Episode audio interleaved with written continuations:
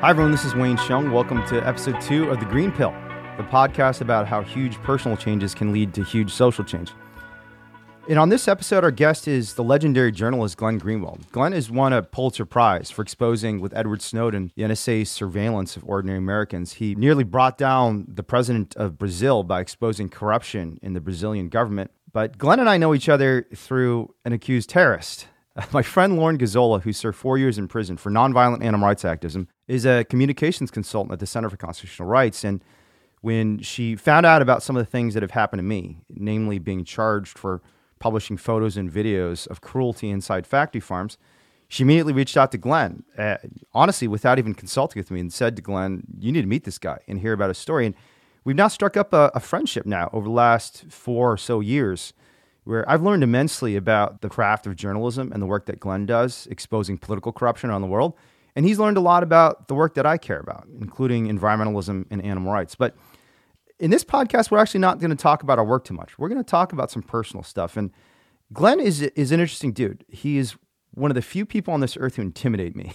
and many of you know that I, I'm a pretty confident, or maybe I should say oblivious person when it comes to things like social status. I can walk in a room with Nobel Prize winners and presidents and you know, professional athletes and just be completely unfazed. But the first time I walked in a room with Glenn, I got a little scared. Um, this is a guy who's very, very intense and very, very smart and honestly a little brutal on Twitter. When you see the way he interacts with people, he's tough. And and so the moment I walked in the room with him, I thought to myself, am I going to say something or do something that's a little bit stupid that Glenn's going to judge me on?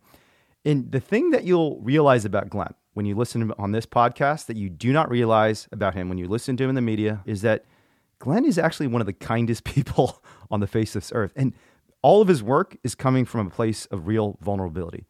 I had no idea just how much pain Glenn has gone through until I had this conversation with him. And I've had a ton of conversations with Glenn. I consider him a personal friend. And I think you're going to learn something from it. I learned something from it.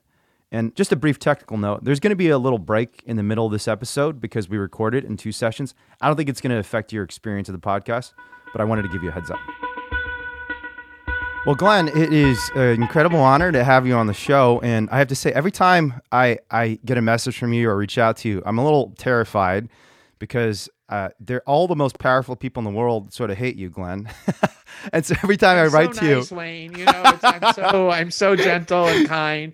I'm always worried that you're either in prison or dead, and it's it's kind of terrifying to to care about you, Glenn, because of that. But go ahead. I mean, what I were you saying? That no, I tend to survive. No, I was just gonna say that I was. I always have this experience where people who come to Brazil, journalists who don't know me, to do profiles or to do articles on, you know, what it's like to be in the middle of the Snowden story, what it's like to be in the middle of the danger in Brazil. A lot of times they come with this expectation of who I am and they're scared, but for different reasons. That I'm going to be this kind of fired breathing asshole. Um, and their friends tell them, no, don't go. It's going to be super abusive. And so I always have a very low bar to clear whenever they get there. like as long as I don't have horns growing out of my head and spewing fire, they always write, oh, he's so charming and wonderful. Um, but yeah, no, I appreciate the the concern that you have. Yeah, I mean, one of the funny things about you is that you write about all these politicians and you're always bringing them down, but honestly, I, I don't know if I ever told you this, but the first time I met you, I thought this guy is so charming and just kind of empathetic. He'd actually make a pretty good politician himself. he's like, he's pretty well, good know, with I people. Actually, like I, I, tried that. I tried that. Um, when I was 17, I ran for the city council. My grandfather really? had been a member of the city council and it was, you know, it was, it was like a pretty mid-sized town and, and he but he was like this warrior and had all these like vendettas and he got too old and couldn't do it anymore so we like tried to recruit me to fight his battles and I almost won. I didn't win though. Um, and I actually decided that I wasn't a very good politician because I wasn't very good at being constrained in the things that I could say. That's definitely my downfall. Yeah, that's going to be your downfall as a politician for sure. you, yeah. you, have to be thinking about what you're saying and thinking carefully about who's going to be pissed off. And, and you're pretty good at pissing yeah. people off.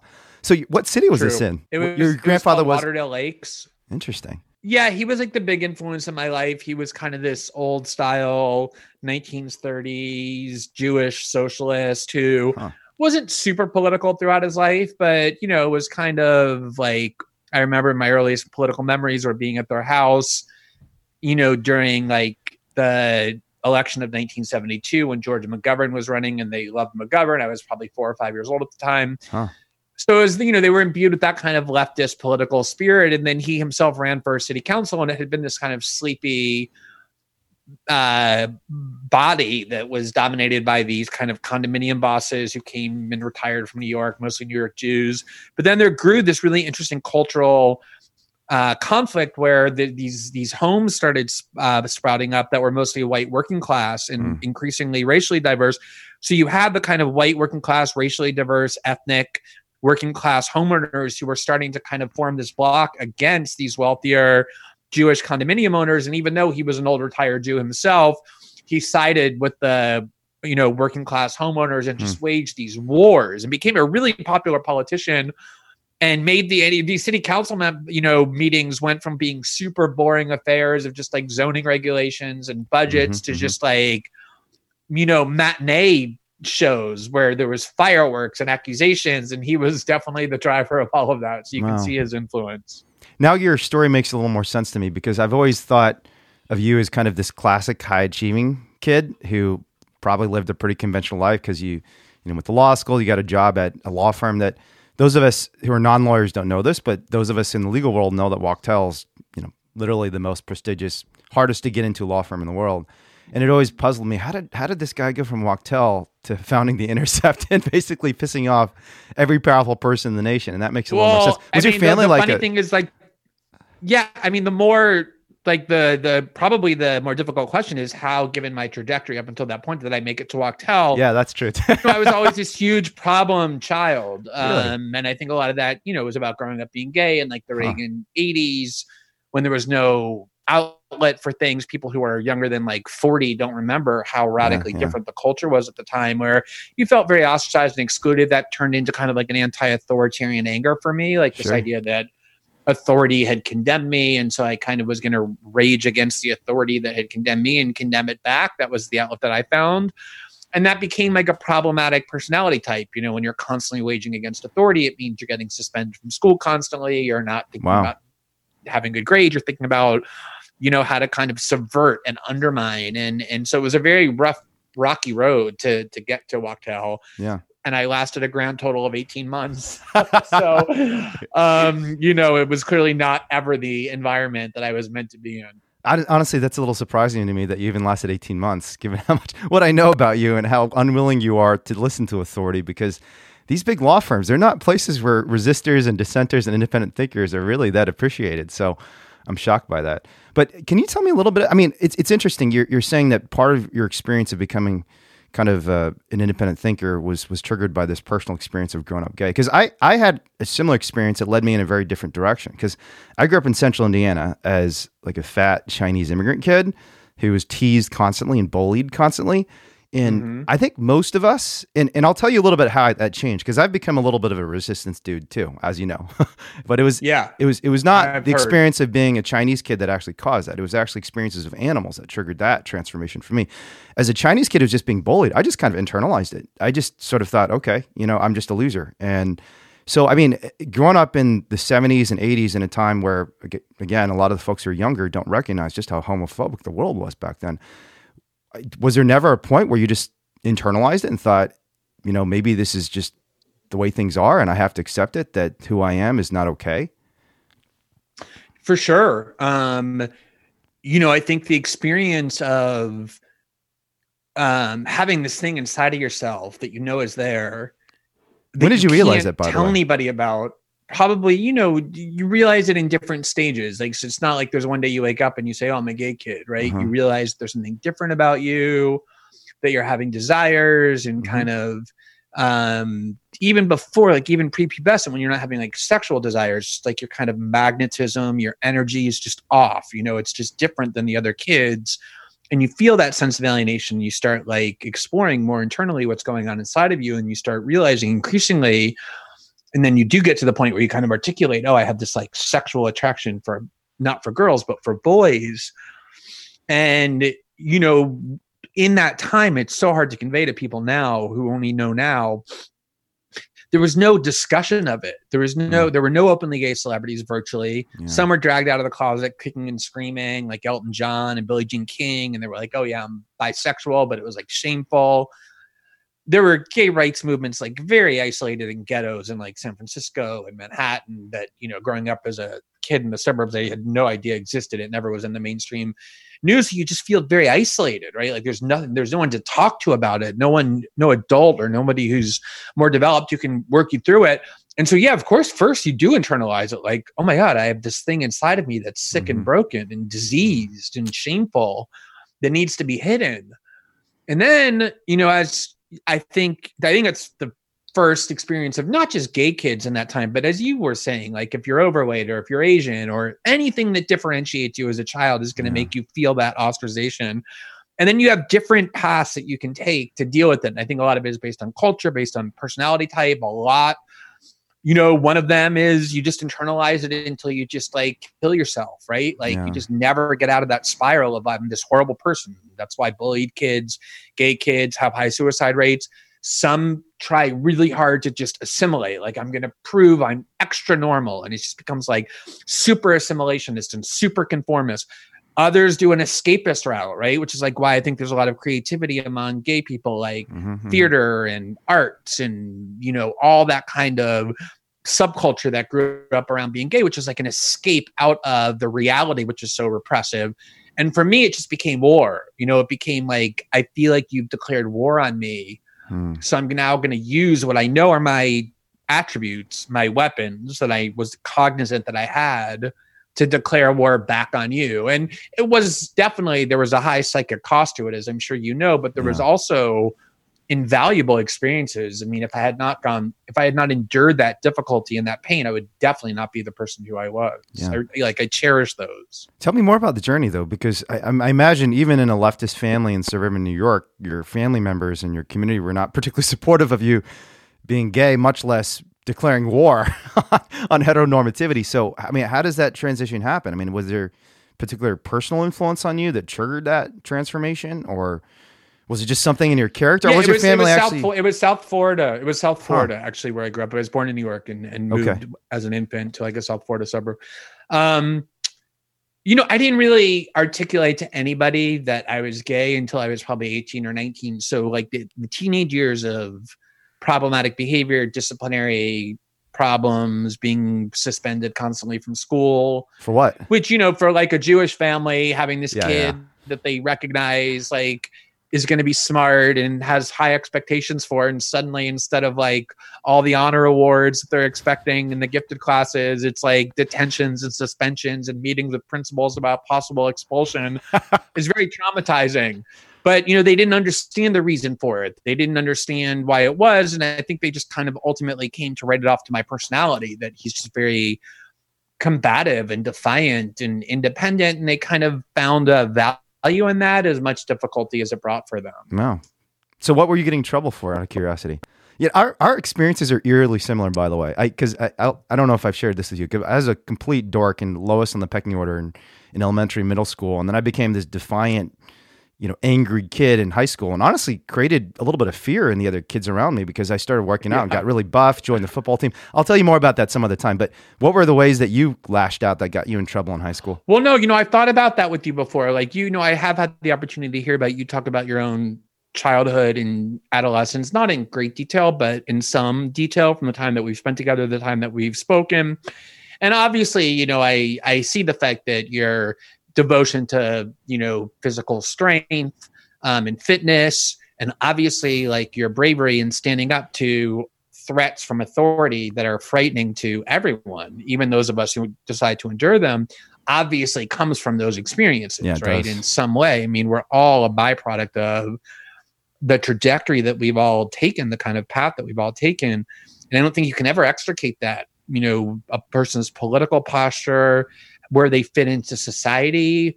You know you can do therapy and you can you know try and dig back into things and redefine and how how you understand early experiences. But you're never you're always going to be a byproduct of, of your life experiences. Yeah. um and you know i think we all are. Um and so i don't think it's surprising that you and i have similar pass, even though there are also significant differences because the work that we're both doing, we're devoted to causes that aren't universally beloved. Yeah. We're, you know, engaged in behavior that authorities hate and dislike, and we're doing that knowingly in pursuit yeah. of a cause that we consider just, and we have to find passion and courage in ourselves in order to do it. And, you know, I think that that you know we're hardly alone in that and i think everybody who finds themselves in some way on the out of society of societal mainstream orthodoxy and convention, who finds themselves in conflict with authority and power, has to have experiences in childhood that gave them both the impetus to do that and also the the confidence or the courage or the conviction that yeah. they can do it. I'm a great believer in the idea that courage and, and most positive character attributes come from incremental exposure. It's not we look at people and say someone like Glenn is incredibly brave or is incredibly strong, and it's usually not kind of something that was born into you. It's like incrementally the fact that you're exposed to these difficult moments over time and over a long period of time just gets easier. I mean, it's it's character attributes are not that different from physical muscles. You flex them and you flex them, you flex them and they get stronger over time. But but you, you didn't yeah. actually answer my question. I'm really curious. What did you get in trouble for in high school? Like, why were you getting suspended? I got suspended a lot too. And I, a lot of people don't know this about me, but I got in a lot of trouble in high school. I was an extremely good kid. But for you, I think it's a little less surprising to us. But I'm just curious, what were the specific things that were getting you in trouble? Well, it's fun. so I'll tell I'll tell you one story that I actually didn't get. Well, I, I did get in trouble for it, but they couldn't ever prove that I did it because I denied it until the very end, even though I purposely let them know that I did. But it's really funny. There's this Netflix show. Um, it's a mini series. It's called American Vandals, and it's like a mockumentary style series kind of a true like a parody of a true crime series where these high school at the high school um, somebody spray paints penises all over cars and the walls of their high school, and then they do this like mockumentary true crime investigation to see who actually did it. Huh. And one of the things that made the school administrators hate me more than anything was one night in the middle of the night, uh, my best friend and I, who's going to kill me because I, I don't think I've ever talked about this. I think I did one time before. oh. Um, we went. This is like the mid '80s, so there were no security cameras, sure. surveillance footage. You know, you could pretty much do whatever you want without detection. We went to the school, our high school, in the middle of the night. We were 16. We had just gotten our cars with spray paint cans, and we spray painted the entire school. Um, the walls of the school with the most vulgar, offensive just crude insults about teachers and administrators and fellow students and just everything offensive. You know, we were 16, so uh-huh, uh-huh. you can only imagine. And what ended up happening was a friend of ours knew it was a huge deal. It cost the school tons of money to clean, and everyone got there and saw this horrible stuff. um, and I took joy. They would interrogate me, and I would let them know that of course I did it. Yeah. But with like a smirk, I would deny it. And unless I admitted it, there was no way for them to punish me for it. So I simultaneously would, you know, make sure that they knew I knew they did it and that they were never going to be able to punish me for it, wow. which they couldn't. So yeah. they just spent the rest of high school hating me. How did they even know that you did it? Uh, did I mean, did you just get out? Did your friend kind of not not practice good security culture and tell other people in the school? No, the the friend with whom I did it um, to this very day has never has never admitted talked it. about it. um, no, I think he could like go to Guantanamo and be like one of the few who would endure like harsh interrogation techniques and That's never funny. rat anybody out. He just has this weird internal strain.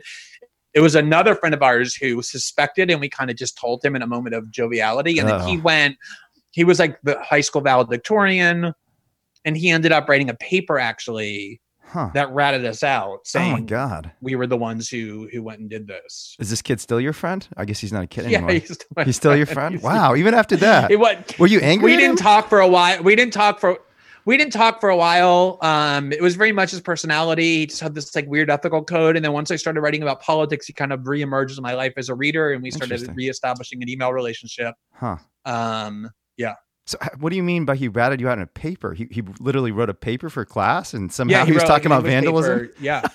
he just yeah. says, oh, yeah. oh, by the way, one example. I, I, here's how I discovered, here's how I discovered that they did this. And I wonder, do you, do you regret what you did now? Do you think, what do you think about the action you took at 16? You know, I think it was a reflection of just kind of a certain form of adolescent yeah. rebellion that I can't say I regret. I mean, I obviously don't ethically sanction it or like condone sure. it. I would encourage it for my own children or hope that they replicate that behavior. But no, I don't look back and and spend much time regretting it because I think it's kind of a necessary part of our development that transgression and challenging authority and crossing lines that we're not supposed to cross and, and seeing what that's like and you know also thinking about whether the assertion of authoritarian and institutional power is just or not Yeah.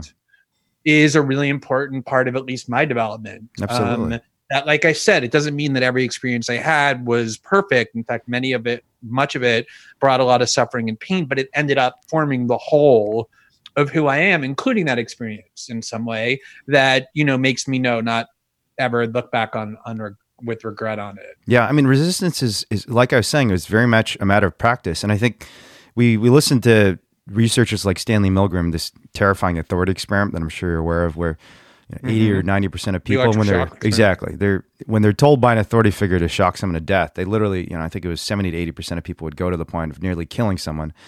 And it's because of who we are as a species. And I, I, I don't think that's a good or a bad thing. We just have to recognize that in ourselves that we're able to do horrible things when authority figures tell us to do them. So, in training ourselves, at least some subset of the population, training ourselves to resist that ingrained impulse, and I do think it's an ingrained impulse, is, is really important.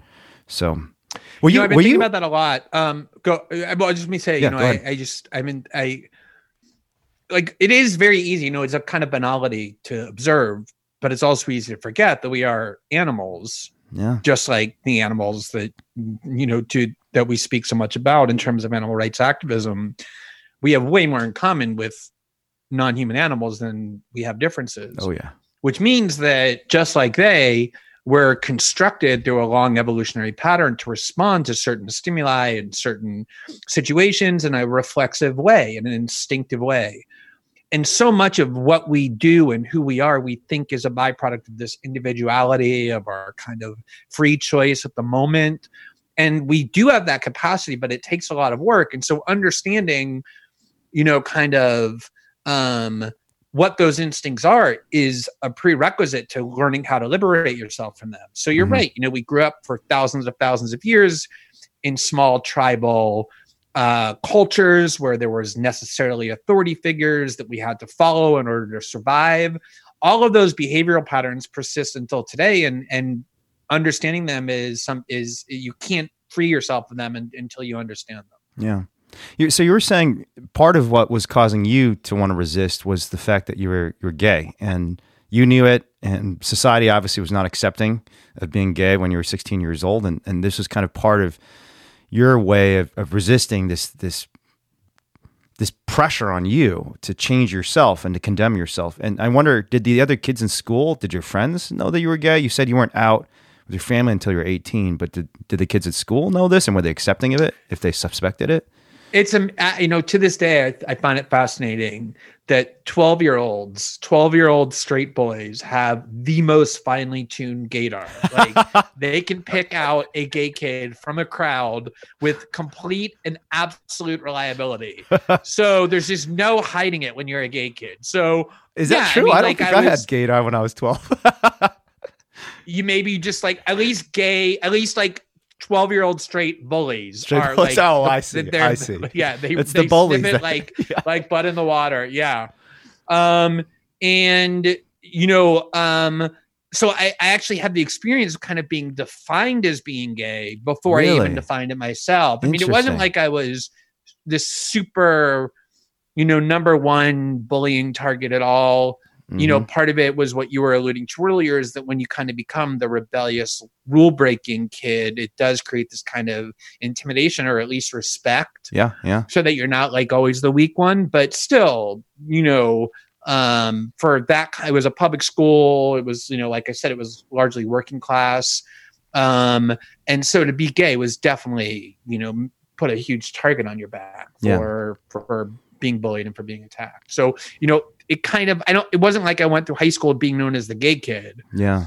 um and i didn't share that with anybody even my closest friends until i was like 17 or 18 um because it just wasn't something that there was just no culture that allowed for that expression no one would have been comfortable be having that confided in them. Yeah. Um, unless you know I could have found other gay kids, which I I didn't. Um, you know, in retrospect now I know who they are, but at the time I you know I didn't. Um, so yeah, it was a very kind of isolating experience in that way. Yeah. And and where were you growing up in Florida? So like in South Florida, it's like a suburb of Fort Lauderdale. Okay. Is this anywhere near? I know Tennessee Williams has written about his experiences like a gay person and and somewhere in South Florida. I don't remember which city it was. Do you know what I'm talking about? Because there's is Florida does is one of the places where there was like a small gay community before Well, there were right. gay well, communities, right? So th- there was a there was a gay community in Key West. In Key West, just okay. was like a it was this like you know Key West is like That's right, this yeah. very small island, maybe forty minutes south of Miami. okay. Um, Was that near you at all? just became like kind of an enclave of gay Okay. culture, you know. But no, it was like an hour and a half away I from see. me. Okay.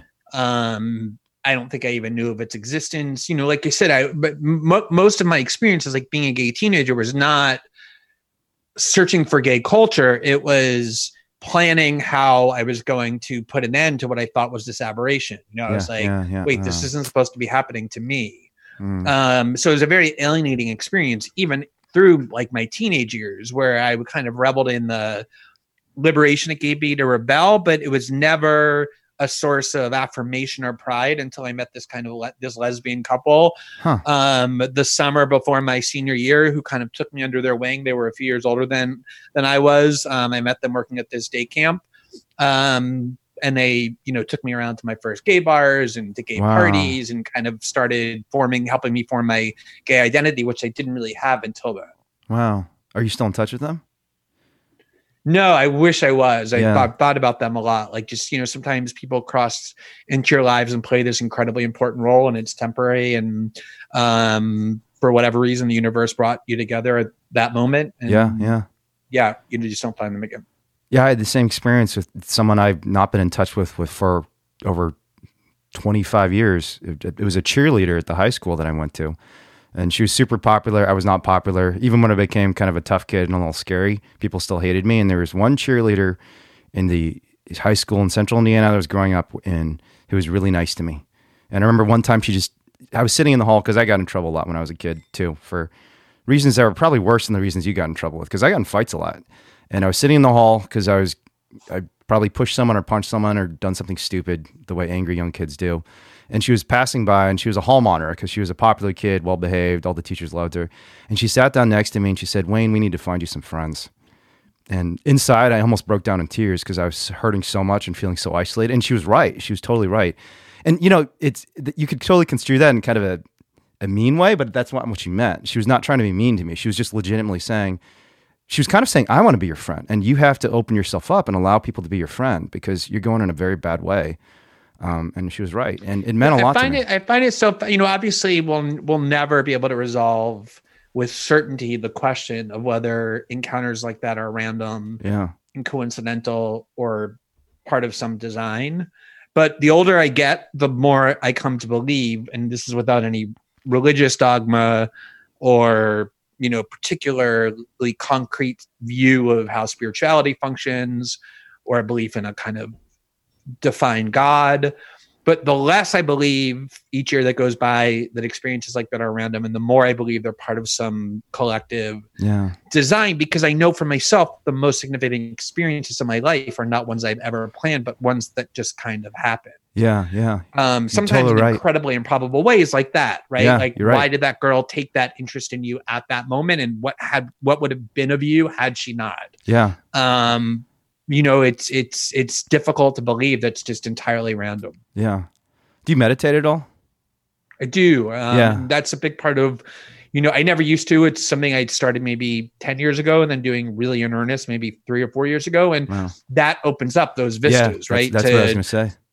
yeah, it'll let you, you know, it's not that it gives you information, like in the sense Yeah. of reading or learning, but it makes you feel and intuit things Yeah. in a different way, which is a form of learning that can actually be much more profound than just words on a page. Yeah, there, there are these moments when I'm meditating. I've meditated now for 15 or so years, and it's gotten more powerful over the years. But there are these moments when I'm meditating where I just feel this deep connection to all life. It's incredibly powerful.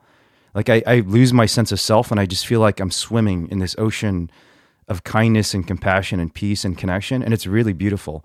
And even when I'm in, in my hardest moments, I can still get to that place pretty quickly. And it's, it's one of the reasons why, you know, a lot of people ask me, how are you able to do all these crazy things and have it not just totally destroy you? Because, you know, I think a lot of people who are listening to this probably know I'm facing 16 felonies and decades in prison. COVID's changing all that. And I think COVID might be my saving grace, honestly, because there's less interest in pursuing these nonviolent prosecutions of, of activists because they've had such a huge backlog of, of, of violent criminals. But, you know, one of the ways I have been able to get through that is just this sense of, I think the way you put it is, is right. It's almost spirituality. And I'm saying this as someone who's very much a materialist. So it's, it's weird that I feel this way, but it's, it's hard to deny that feeling you have when you feel that, that a particular moment in your life or a connection, a relationship you have with someone else, including a non-human animal, is so profound that it feels like there's something more or something that was meant to be.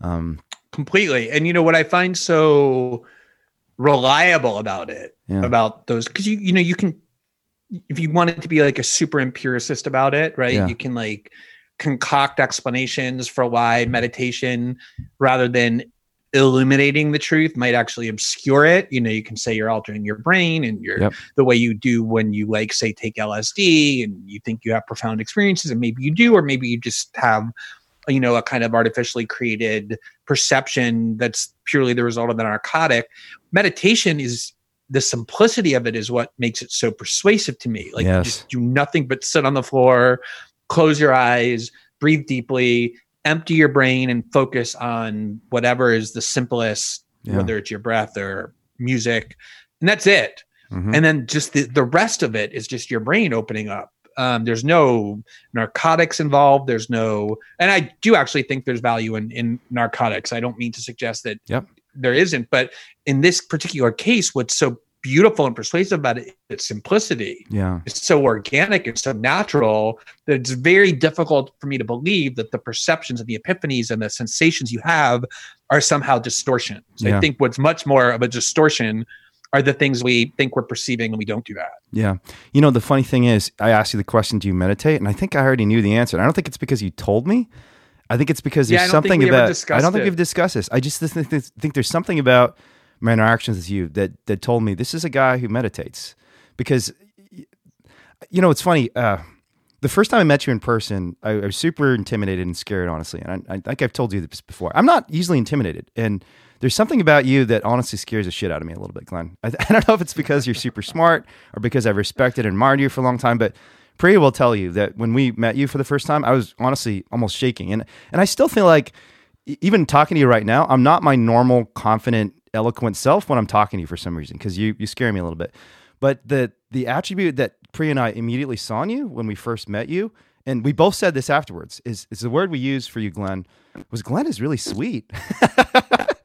He's a really sweet guy. and secret it was I, I, know it was really very guarded. shocking to all of us. And we but part of us part of part of me already knew that because of your connection to animals. And I had seen and heard uh, you talk about animals because we had talked about some animal subjects in the context of your reporting and then and then you know the thing that because we brought um, when we first met in person, we brought like a blind beagle that you had written about. We had rescued this blind beagle puppy from a lab, and you had written about this. And it's probably the best story about vivisection that, frankly, has ever been written by anybody. And I still refer people to this article when I, people ask me, "Well, why are you against animal experimentation?" I say, "Well, here's the article."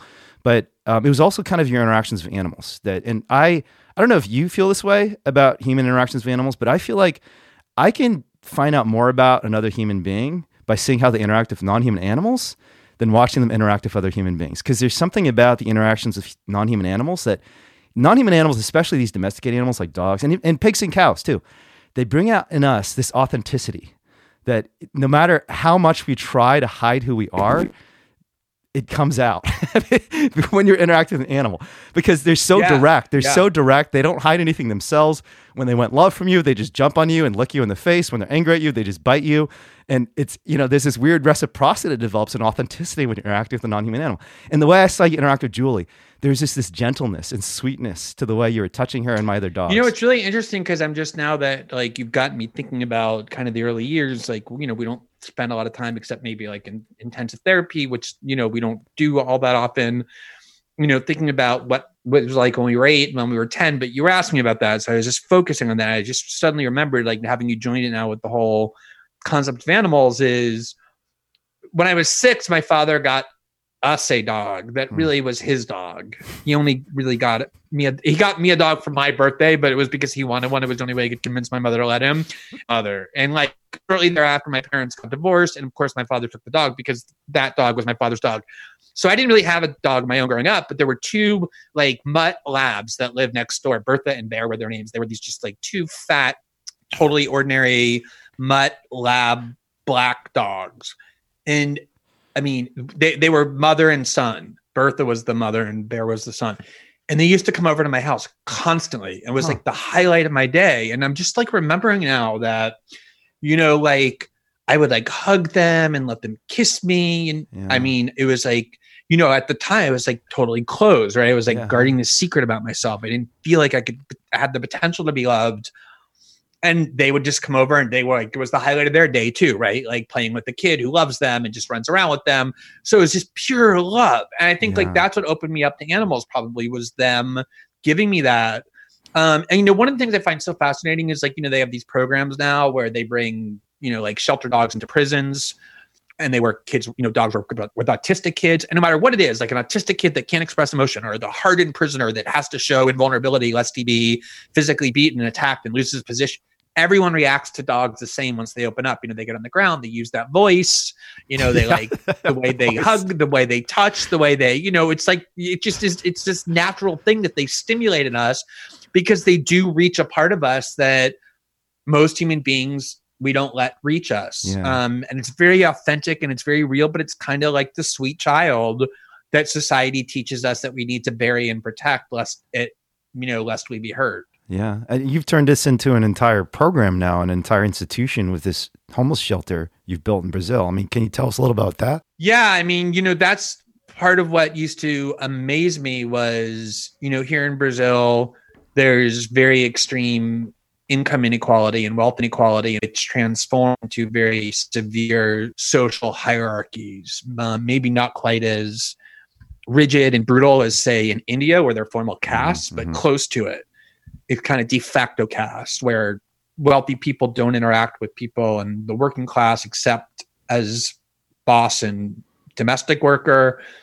Brazil was the last country to eliminate slavery, even you know 20 years after the United States did. There's a lot of legacy from that.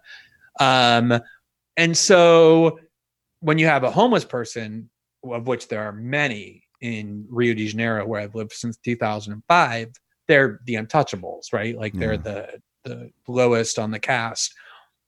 And it, you know, I would walk through like the richest neighborhoods in Brazil, in Rio de Janeiro, Ipanema, and Leblon, and Copacabana, where these huge rise, how, high, you know, high rises and oceanfront homes. And I would see these homeless people on the street because they would go to the wealthy neighborhoods because it's the best place to go. They're tourists and rich people, normal uh, calculation. And so many times I would see like these old rich women with like their pure breeds. Hmm. And so many times, like their dog would stop and play with the dog of the homeless person. Mm. That was, you know, like a m- dirty street mutt. And they, of course, don't give the slightest shit, Yeah, right? Like, yeah. there's no sense of like I'm a, you know, ten thousand dollar pure breed bought in the pet store, and you're some like shitty mutt born on the, you know, like on the street in a garbage bin. You're just like, oh, let's be friends Yeah.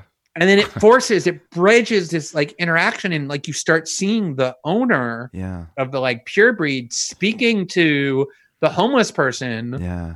in like a kind of equal way because they're Yeah. bonding as companions of their dogs Yeah. and that was one thing that used to just amaze me was the ability of dogs uniquely to bridge that kind of a socioeconomic cultural gap but then the other thing that would amaze me is you know i had this kind of like cynical outlook on dogs and homeless people when i first started encountering it i thought they just had their dogs because it would help them get money from dog lovers like me. I would always give money when i saw a homeless person with a dog more readily than if they didn't have one.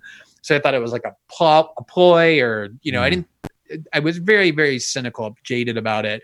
And then the more i observed it like sometimes i would just watch them alone when they thought nobody was watching and that was the time that they would love their dogs the most.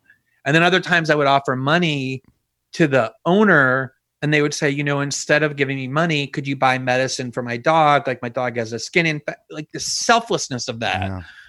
um and then it just became kind of like a passion for me like a fixation of working with people the population that lives on the streets with their animals and seeing the profound bond that was there it's way deeper than we have with our own dogs because yeah. unlike us in our lives we have our kids we have our work our friends and so the bond becomes so much deeper and more meaningful and, and just like on the most profound level and so the idea of creating a project to tap into that which is what our shelter is to employ homeless people doing what they were already doing, which is taking care of street dogs, abandoned yeah. animals, um, but then simultaneously helping them exit the streets. But it's really about capturing that energy for me yeah, more than anything yeah. else and having it be like a model to inspire people was really more of what it was than any specific, you know, charitable goal. Yeah.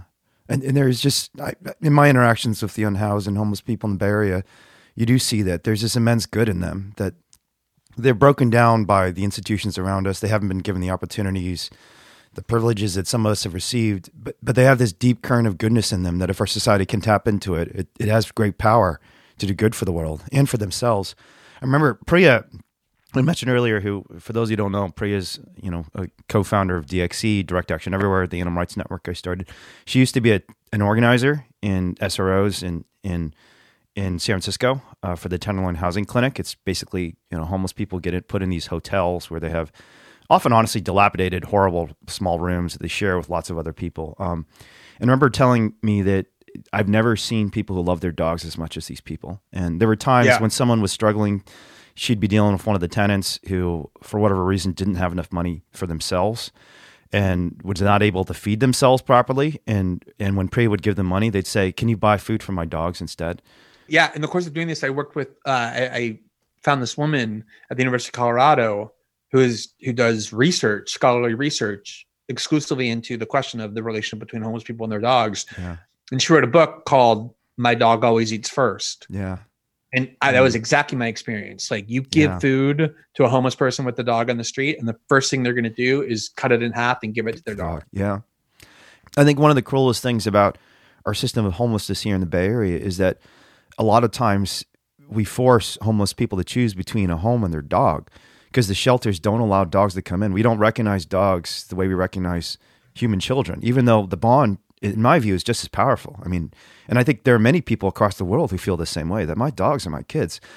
And yet we say to these homeless folks, you can have a roof over your head and safety from the elements, or you can have your dog and and and we force them to choose. And and time and time again, what I've seen is that they choose to live in the streets. If you make them choose between a home and their dog, they're going to choose their dog because their dog is their is a more important source of support than even a roof over their heads. It's the only person exactly. that maybe loves them. So we can't do that. Exactly. It's, just, it's one of the many manifestations of how our cruel mistreatment of animals and our, our lack of recognition politically and legally, and I don't even mean socially and culturally, because I think on an intuitive level, most regular human beings who have any understanding of the relationship of dogs and human beings would say, yeah, that's awful. Why would you force a homeless person to give up their dog to come into shelter?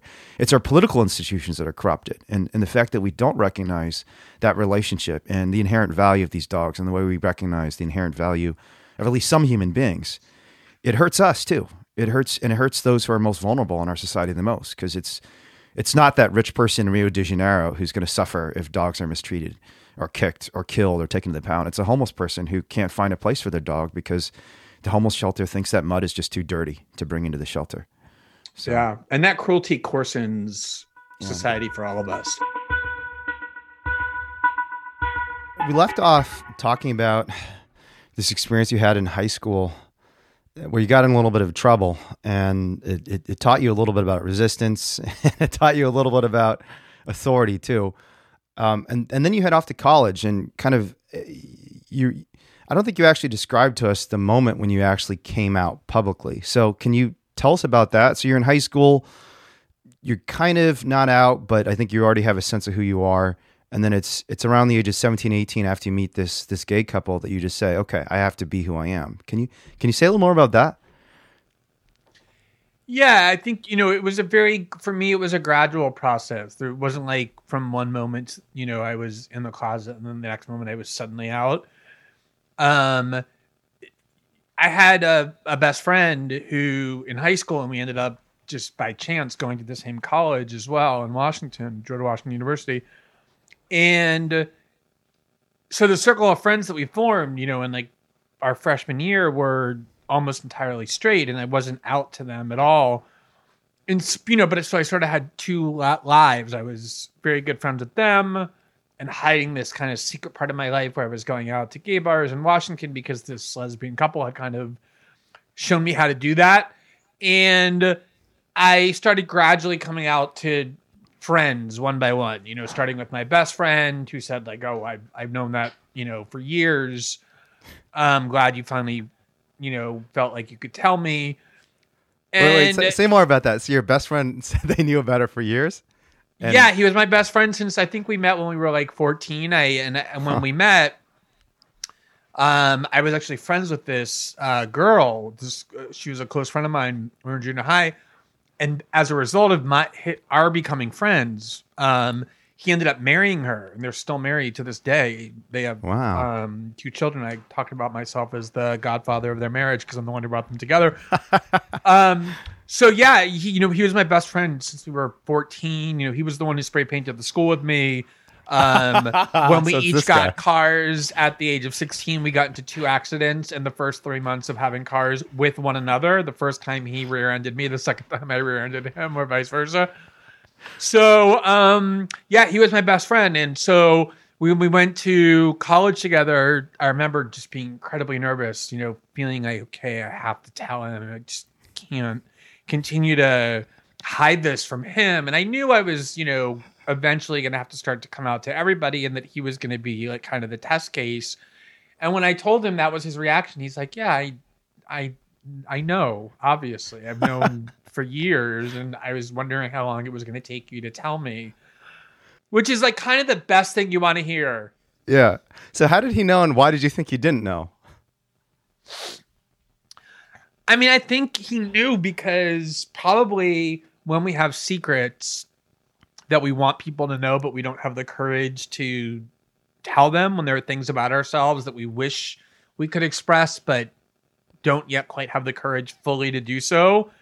Huh. I think on some level we start sending signs almost subconsciously, you know, trying to get out of the closet, like stepping out and then running back in enough so that people near us perceive it. You know, it's kind of a way of liberating yourself without really fully having to embrace the the act completely.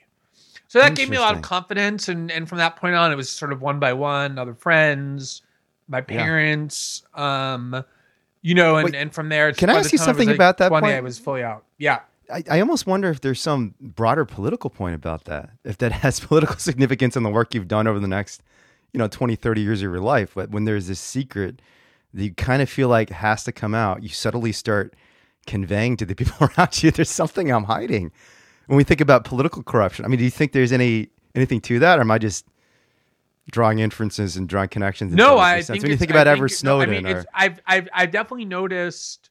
Well, I mean, you know, this is kind of a, a common theme in literature, right? Like crime and punishment, and in Dostoevsky, the yeah, ideas. you know, I've murdered somebody nobody knows. yeah, I've yeah, yeah. succeeded in hiding it, but I I need for this to be known. I can't Yep, carry yep. this secret around this burden, and so you start. You know, criminals notoriously self sabotage all the time. You know, when they Interesting. Are about to get away with something and and they kind of leave breadcrumbs. I don't mean like Yeah. the you know overtly sociopathic ones who do that, but even the ones who think they want to get away with it end up doing things almost on purpose to get caught. Huh. Because I think there's just this there's it's such a psychic burden to have to hide things Yeah, about yeah, who we are. And I think for those of us also who have some kind of public platform like you do and like I do, um, that's always difficult, right? Because we're very complex people and adults have different sides to them. And so this idea that sometimes, you know, you're running for public office now and you're an activist for a, a political cause. And so you're always, I'm sure, cognizant of what side of myself am I showing and what side of myself am I not showing.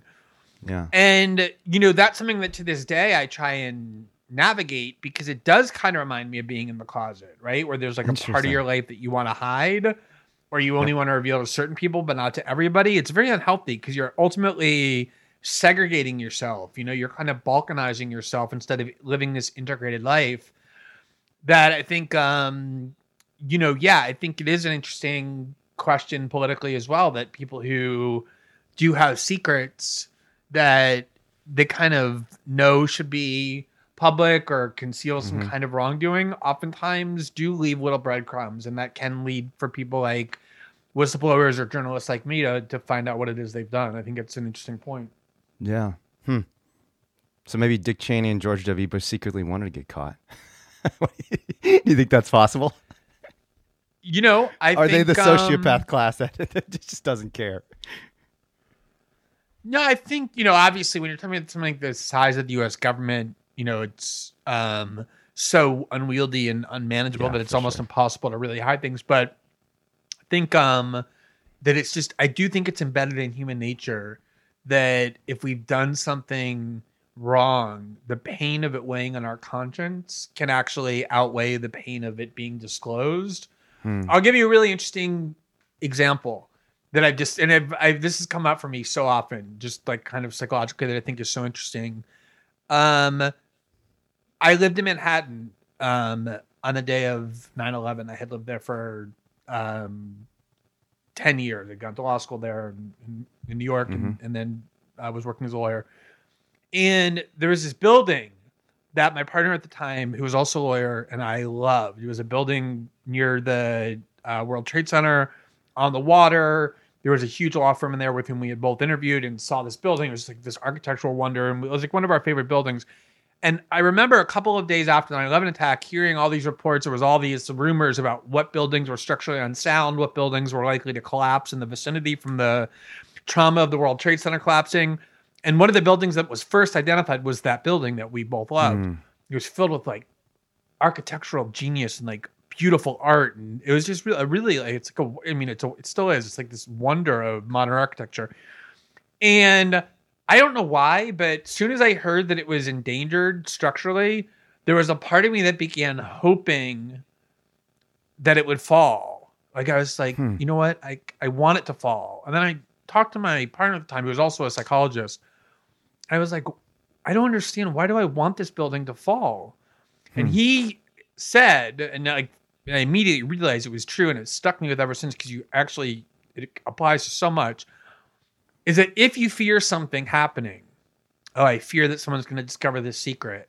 I fear this terrible thing's going to happen. I fear this person's going to die. I fear that I'm going to get. There's a part of you that wants it to happen, even though it's terrible, because the pain of anticipating it psychically is actually less than the pain of it finally happening. You kind of get freed from the fear that it's going to mm-hmm, happen mm-hmm. to the point where you start willing bad things to happen because you want to escape the fear that they will. And it's, I think. Yeah. If you start thinking about it through that prism of how the human psyche works, that a lot of things that don't make sense start to make more sense in terms of how we behave, how we reason, Yeah, yeah. things like that.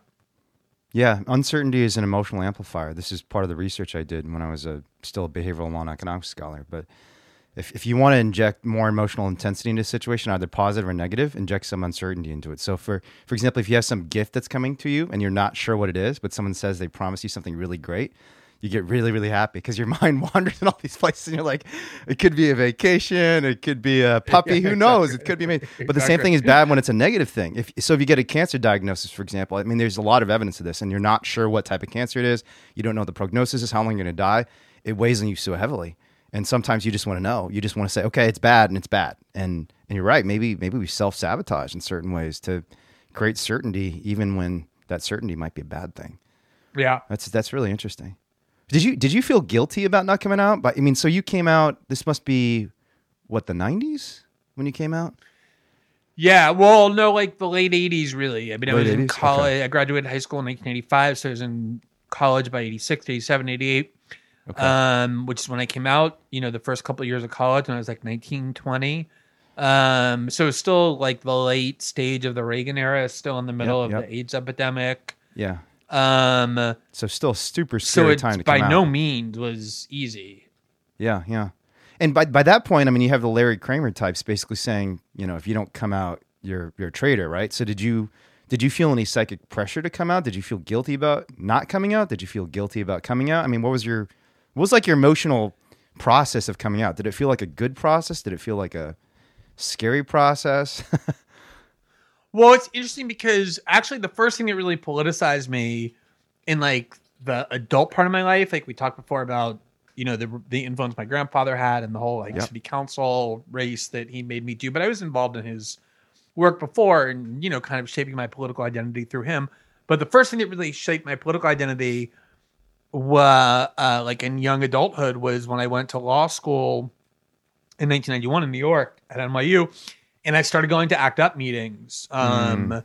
Even though I didn't have HIV and I didn't Yeah. um, have AIDS, I was so. They used to meet at Cooper Union, which is you know Yeah. like really close to NYU Law School, and that was like the peak of like Larry Kramer, Yeah, yeah. um, all those like activists who you know a lot of them died obviously a lot of them have become kind of heroic um, that was the first time i really connected political activism to my identity as a gay man was through act up. Hmm. i mean i wasn't involved in act up at all. I used to just go to meetings and sit quietly and i would go to protests and i was not i don't want to like at all exaggerate my role. I was like very almost observational but like oh i was so inspired by the people. It was like a fascinating dynamic. But in Yeah. college coming out was more just about needing to unburden myself from like the strain of living two lives Sure. you know of like having Okay. to lie constantly and cover up and conceal and knowing it well, you know finally accepting it was never going to go away that it wasn't like a phase Yeah. you know um i had like a, A bunch of terrible experiences like trying to date girls and, Oh, um, you know those went very poorly i no. feel guilty about that to this day um so yeah so it was it was more i think it was more of like a personal and emotional need as opposed to like a political one Huh.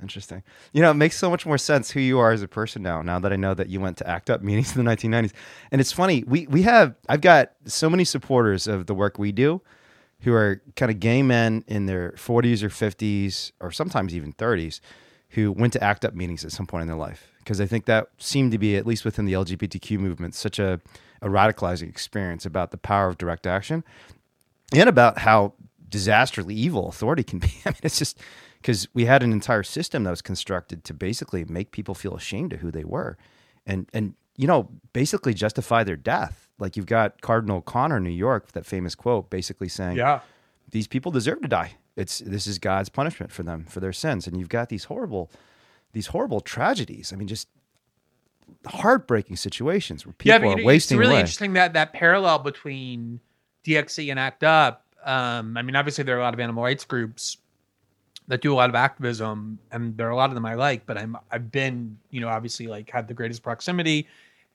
to an affinity for DXE from sort of the beginning of of my you know hardcore involvement and immersion in the movement, and I do see like a lot of huge parallels because people remember ACT UP as this kind of swashbuckling, swaggering, you know, defiant, going into like some of the most storied churches in New York Mhm. and tipping over um you know like sacred statutes and the like. And there was a lot of that. There was a lot of very hardcore direct action. But it was always fused with this incredibly um sophisticated and informed understanding of the issues. Mhm, mhm. So it's funny because Dr. Fauci, Anthony Fauci, is obviously like very much in the news these days. And back then in the 80s, he was also the head of Mhm. uh, infectious diseases for the US government. So he was like the main point person for the government's response to, to, to the AIDS epidemic, which is obviously terrible. Reagan refused to even say the word AIDS for years. And you could go Mhm. online and see these YouTube clips that are hideous where like one reporter in particular was constantly berating the White House about AIDS, and they would like laugh at him and mock him and Yeah. keep like implying that he was gay, like this homophobic humor, like "What do you have the AIDS?" You know, it was they would all Yeah, laugh. yeah. That was the climate, and ultimately, like these AIDS activists began like angry and you know because they were fighting for their lives. But ultimately, they began like developing this partnership with Fauci because they became Mm-hmm. experts in clinical trials and you know drug cocktails and how and virology and you know so yeah there was a lot of passion a lot of like you know they broke the law they trespassed they were Mhm. constantly charged with crimes they did civil disobedience and die-ins and sit-ins moved by like this great passion but always married to like a very sophisticated understanding of what the issues were in a way that like Yeah. always impressed me from the beginning about DXE because obviously anybody can just you know rush into a factory farm and save animals. Not anyone mm-hmm. would do that, but anyone can do that if you summon the courage.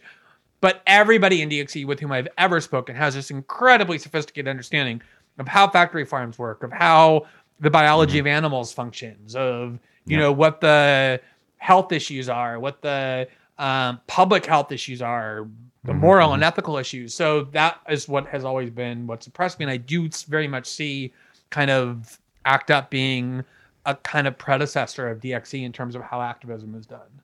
Yeah, this might not surprise you, but one of the first members of ACT UP, somebody who was in the room when Larry Kramer gave that famous speech, Jim Hubbard, he made a documentary Uh-huh. about ACT UP's beginnings.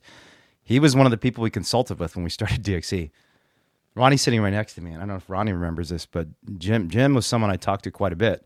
And there are a lot of gay rights activists who really were, were crucial to us figuring out our strategy for animal rights because there are just so many parallels between all social movements. But the gay rights movement in particular, because it's a recent movement that has made such tremendous progress. Not that there aren't still huge issues, obviously. I mean, you look at Brazil and what's happened to you, frankly, over the last few years. There's still enormous progress be made, but the successes they've No, had but over I mean, a short no, period there's of time the, are it's just been it's incredible. you know probably it's easily one of the most successful social justice movements absolutely, absolutely. of the last you know easily of our lifetimes, right? So Yeah. figuring out how that worked and why it Absolutely. worked is crucial to any other movement.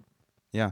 And actually, one other thing about ACT UP that's very similar, and that Jim and some other folks are early activists in ACT UP and early leaders in ACT UP told us is, is the importance of community. And this experience you had of, of being someone who is not like an organizer, but coming and feeling inspired, this is something almost every ACT UP person I talked to said was absolutely crucial. That and, and actually a sociologist also York named the named Duncan Watts also said this is crucial. And what's crucial is you've got to have almost these layers of an onion. It's you know if you just focus on the core activists and you just don't think about all these different layers of support you have underneath, kind of are, are kind of providing the structure and protection for those core activists who are getting arrested, you don't win.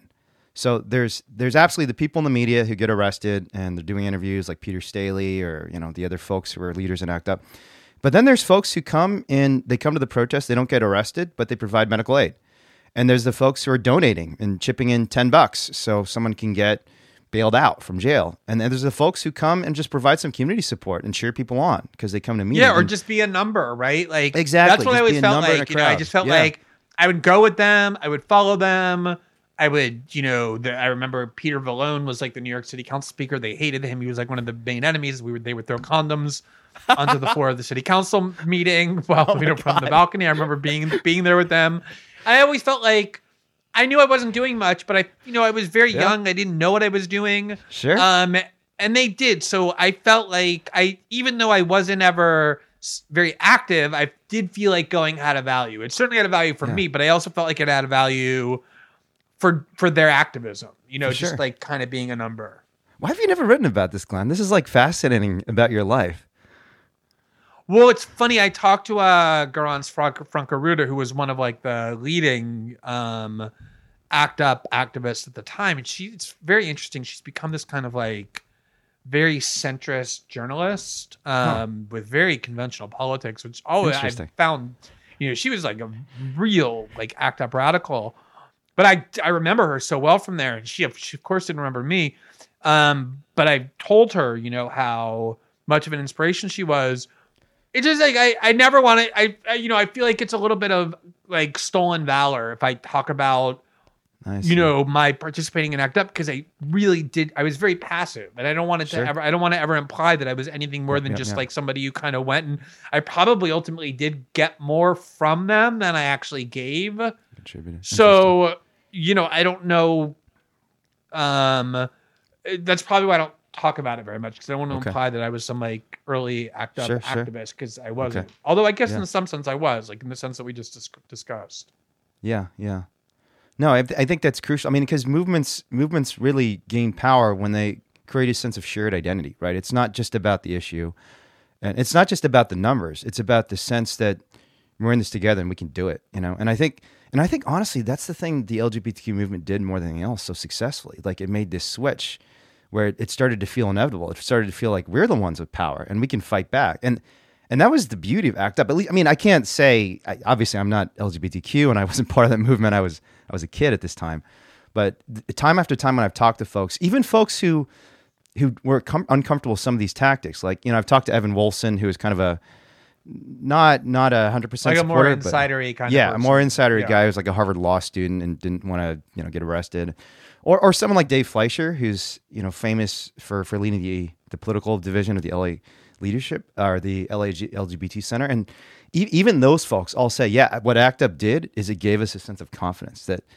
like we can come out and we can just say whatever the hell we want. Because when those guys are coming out and those folks are coming out and just literally throwing condoms at city council meetings, taking over the NIH, storming cathedrals, it just made us feel like, wow, I can tell people I'm gay. they're, they're, they're like throwing condoms at people, so I can say I'm gay.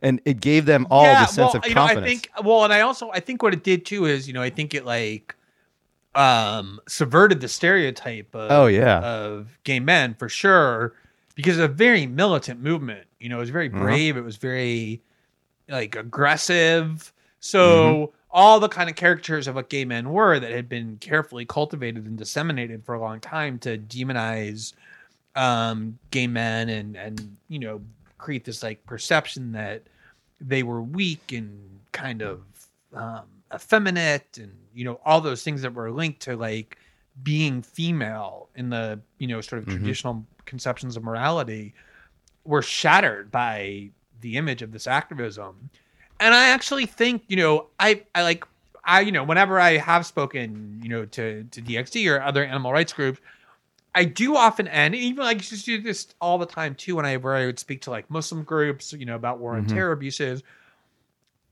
I would always have like this kind of optimistic note at the end, even while diagnosing these horrors and terrors along the way. Not because I thought it was important to give false inspiration, but I do think it's exactly because I've seen how extremely improbable successes in activism and social movements can in fact happen in ex- ways that you never would think possible. yeah. You know, like if you were to tell someone what modern gay life is like in 2020, even to a gay person in like 1995, like 15 years Yeah. ago, never mind 50 years ago or 100, no one would believe you. I promise you. Yeah. Like no one would think it- it's like beyond what anybody even dreamed of it being once that tipping point was reached.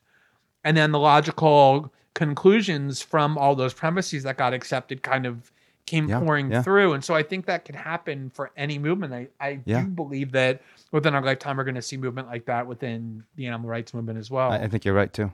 So when when did you start believing that the LGBTQ movement was was going to create this sort of huge systemic change?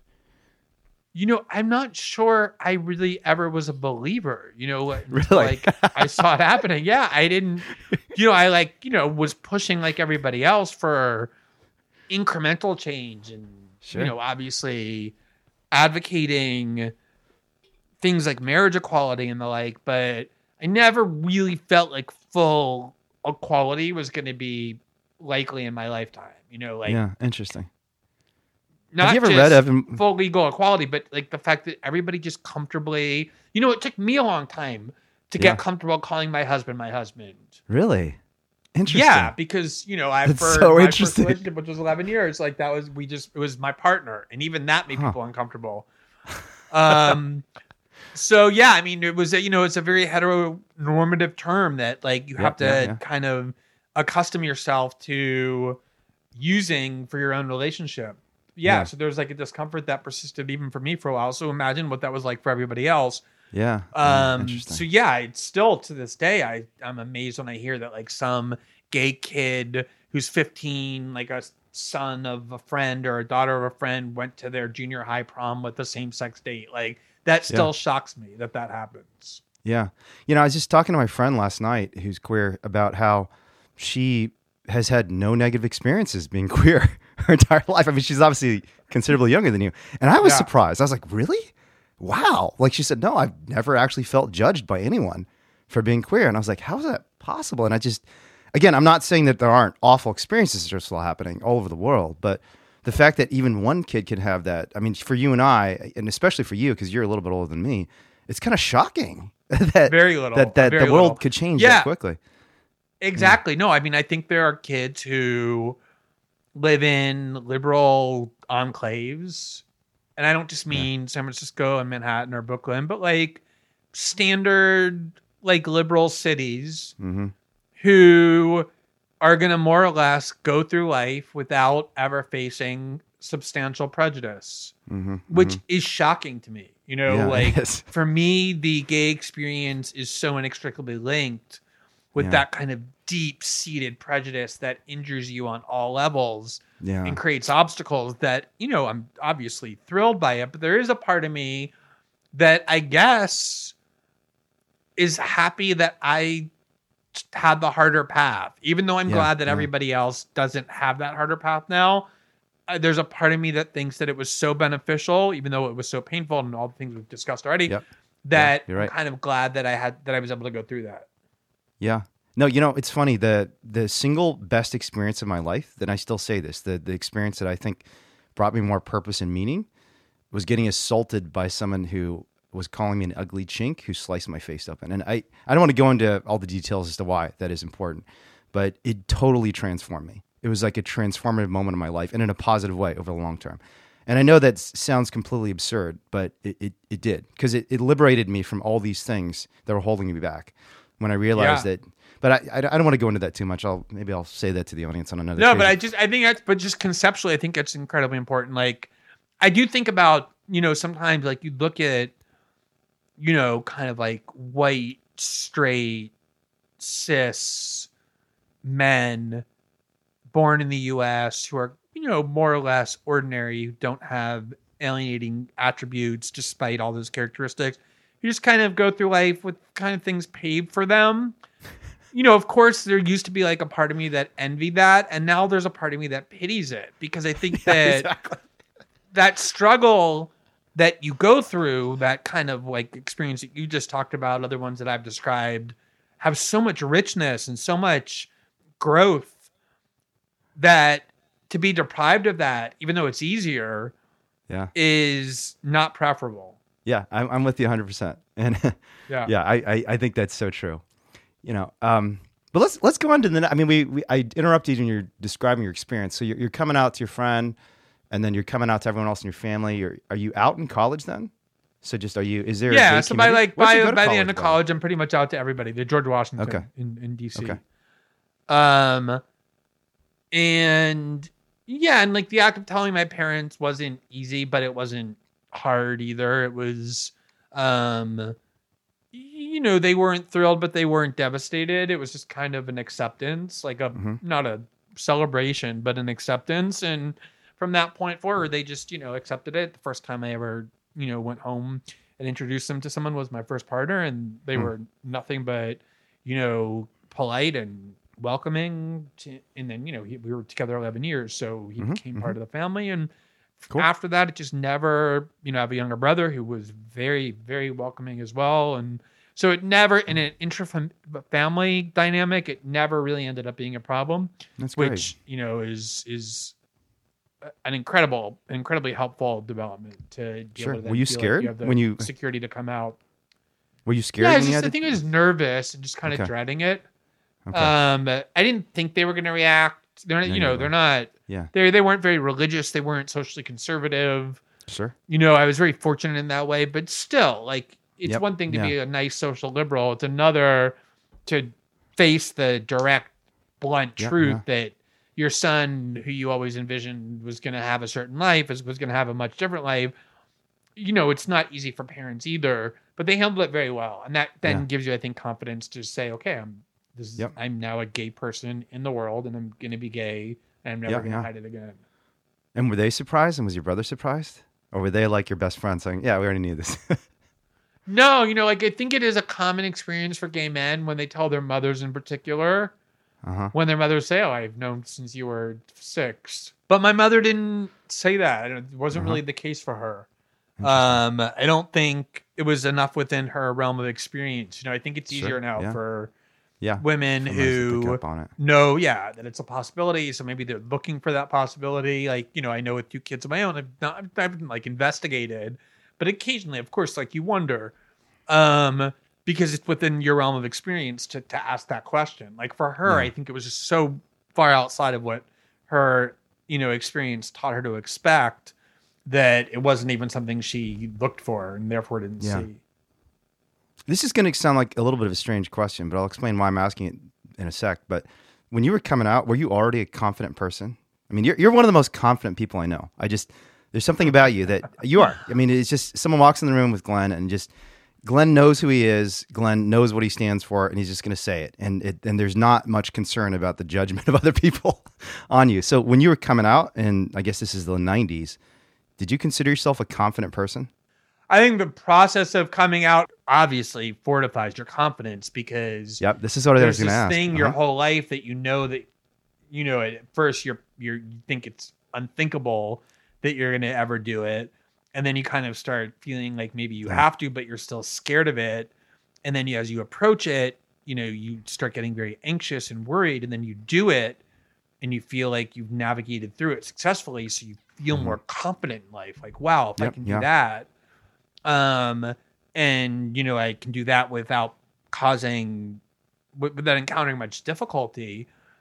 You know i feel like i'm kind of ready to go yeah. take on the world you know, I think I was always confident in like my abilities, you know, in my intellect, things like that. But that's not the same at all as being confident about how you fit into society, right? Society, you sure. can feel like you're smart, you can feel like you have this talent or this skill, but it doesn't mean that you feel confident around other people or where you fit into social dynamics.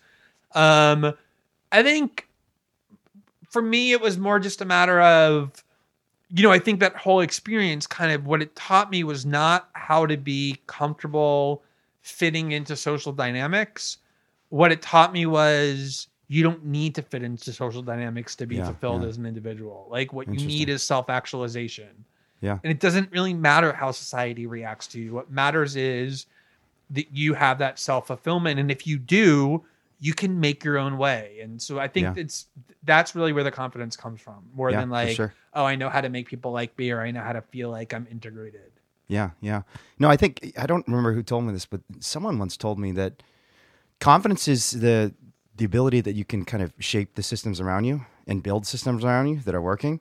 And, yeah. and lack of confidence is feeling like you're caught up in the tide, that you're just you're like a little a little kind of piece, a toy or a piece of detritus in the ocean, just swinging and going up and down with the tide, and you don't know where you're going, and it feels very scary. Well, confidence is a sense that okay, you know, yeah, there's there's a lot of turbulence in the water around me, but I'm pretty sure I can get to the path where I want to go. And when you have that, and when you feel like I can kind of deal with all the tops topsy turviness of life, it just gives you a sense of presence and composure that other folks don't have. And I get the sense you have that, Glenn. I think I think anybody that that kind of deviates from norms that thinks about how to change society as opposed to just kind of assimilating within it. Yeah. Necessarily has to have that as an attribute right? Like yeah. any kind of activism as we were just discussing comparing the gay rights movement to the animal rights movement is about changing how society thinks how it reasons how it evaluates different questions and the idea of activism is to change that which is kind of there it's not even almost like it's almost like a hubris that's required for that not just confidence because mm-hmm. yeah you know it's right. kind of a crazy belief to have in yourself that you're able to do that no matter how many other people you have working in an alliance with you it's still you know kind of a crazy thing to think that you can take on so yeah. maybe there is not just confidence but almost like a hubris kind of just like a you know, willingness to emancip- emancipate yourself from what you're taught to believe are your constraints. Like this is yeah, who you yeah, are, and yeah. this is what you're capable of doing, and this is what you're not capable of doing. And I think that is the space in which human creativity lies. By which I mean creating I right. new things, as opposed to just performing the old things well.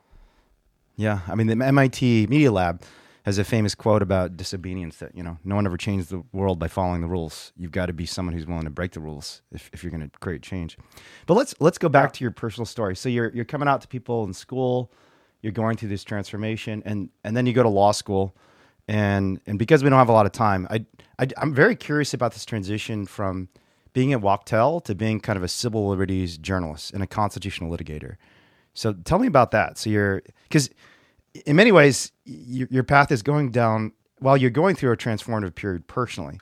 You have this incredible professional success. And I could have totally seen you going down that trajectory and staying at Wachtell and becoming just like a rich person in New York, like, Right, who works right, as a right, partner at Wachtell. And you know, I know so many people like this because I, I went to law school and I, I met a lot of really exceptional lawyers who just they live pretty conventional lives. So what what was it about you? I mean, how did you decide? Okay, I'm going to give up a job at literally the most prestigious law firm in the world, just go do Well, this funny, too, crazy because, you know, constitutional uh, litigation and journalism. Kelly, Kellyanne Conway's husband, George Conway, has become like a very much of a public figure over the last couple of years, and he was already a partner at Wachtell when I was there. Interesting. Okay. Um, because he became a partner very quickly. It was a, like a Okay. six-year uh, partnership yeah. track. So other places it was usually eight years or nine years, but at Wachtell, Yep. they either knew you were going to be a partner or they or or you weren't very quickly. And once they knew, you know, you kind of were set for life. And I know how much George Conway makes more or less and has made for the last 25 years. Never now and then, I, whenever he pops up, I think about that. Um, but you know, it was, you know, I just, you know, remember as we were just talking about, my political identity was starting to be formed by things like ACT UP. Mhm. Um, I was starting to do my own kind of radical political activism in law school, agitating in favor of gay rights in a way that was um, definitely on the more radical side as opposed to the more establishmentarian side. I wasn't interested in Mhm. like litigating nicely with like a Lambda Legal Defense Fund. In Mhm, fact, we had a professor who was kind of a classical kind of Evan Wolfson type liver, uh, litigator. Tom Stoddard was his name, and he was, Mhm. you know, like a great um, sort of pioneer for gay legal rights. He ended up dying of AIDS. Um, But he was always like the model that we used of who I didn't want to be like, you know, the kind of just like he dressed up in a suit and went into court, and just everybody liked Tom. You know, he never bothered anybody. He never was offensive to anybody. You know, I really wanted to, I knew challenge establishment power and not cozy into it. And Yeah, you know, yeah. I, I, I, there were a couple years when I purposely, you know, when I went got to NYU Law School, I studied really hard my first year. Like there was Hmm. no fucking around. You know, it was very. I went to school class every day. I did the work. Um, I ended up at the top of my class after the first year because I knew this is like my chance to get into that world. And all I wanted to do was Mhm. get into that world. A to prove that I could. B in order to see how it worked. You know, I grew up poor and like never was near Yeah. Wall Street power or anything like that. So I wanted to demystify it for myself and really understand Sure. from the inside how it worked. And see, I knew it would create opportunities for myself to whatever I wanted Yeah. to do would obviously be helpful to have been Wachtell, have been at the top of my class at NYU. So, but you know, from the day I got to NYU, I mean to Wachtell, I saw it as a bridge to get to where I wanted to go. I didn't know where that was, and the fact that I only lasted 18 months and they really tried hard to persuade me because you know I worked hard when I was there. They liked me. I was you know Mm-hmm. able to do the work well.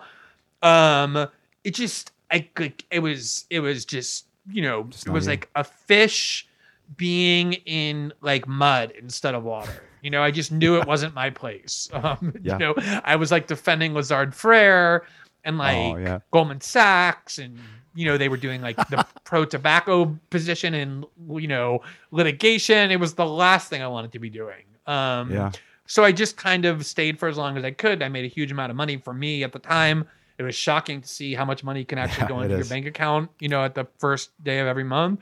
Um, it was all a new experience, but 18 months was all I could stand. And then I just Yeah. left and stupidly started my own firm, you know, thinking that I knew what I was doing, which of course, after 18 months of being a lawyer, you're nowhere near ready to start litigating your own cases and finding your own clients. But that's what I did. I just took the money that I made at Wachtell, started my own office, you know, stumbled around in the dark for a couple of years, making a lot of mistakes.